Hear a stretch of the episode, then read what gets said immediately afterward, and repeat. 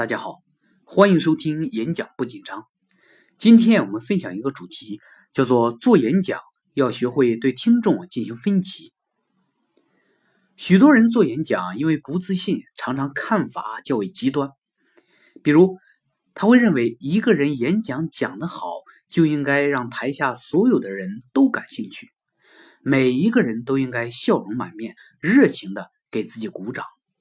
只有这样才能叫做演讲成功。如果台下稍微有人显露出不耐烦的样子，那就是自己演讲的失败。而事实上，这是对自己太过于苛求了。如果你这样要求自己，就会使自己背上沉重的、无谓的心理包袱。有一个基本的事实是，即使是最伟大的演说家，也不能保证台下所有的人都对他的演讲感兴趣。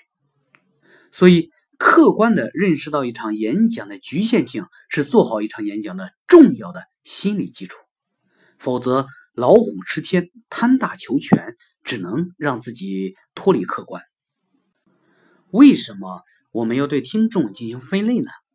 我们先来看一个典故。在革命时期啊，毛泽东曾经对社会各个阶层做过调研，他发现有一部分人非常坚决的支持革命。有一部分人非常坚决的反对革命，还有一部分人属于中间派。于是毛泽东提出一个战略，他主张立足支持者来巩固自身的力量，尽最大的可能去争取那些中间派，然后团结一切可以团结的力量，来逐步逐步的扩大影响力。这样做有什么好处呢？我觉得至少有三点。第一。承认有人不爱我，不再为此焦虑。如果我们满眼都是敌人，越想越没信心，那么这个革命就没法干了。第二，寻找那些爱我、支持我的人作为我的根据地，为革命提供大后方，建立信心。只要有人支持，就有存在的价值。对我这股革命力量来说，反正有人爱，有人挺，赖也要赖着勇敢的存在。第三，有的人属于不支持、不反对的中间派，他们可能并不是非常挺我，但是好在也不反对，这就有可能被我争取成为支持我的人。这个分类其实具有非常重要的心理稳定作用。看不到这一点的话，就会满眼都是敌人，为一点点失败都会觉得草木皆兵。同样。在演讲中也会存在这样三类人，因为我们这个时代的价值观更加的多元。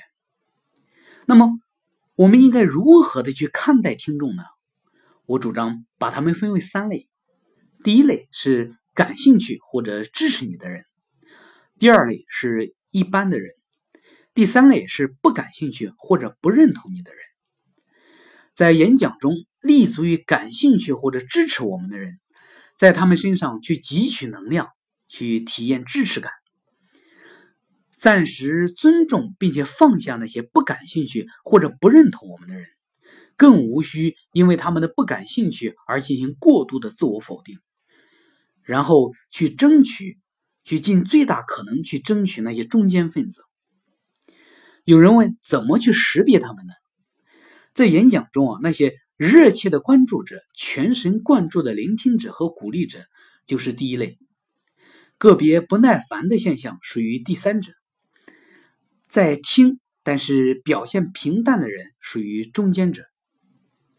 有了这个分类，你就能够很快的发现第一类人，在演讲中迅速的和他们结盟，感受他们的认同和能量来肯定自己，然后去争取那些中间者。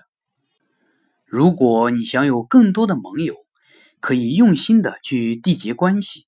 比如，你去一个陌生的场合演讲，在开始前，在台下先找几个人交换名片，并且简单的熟识一下。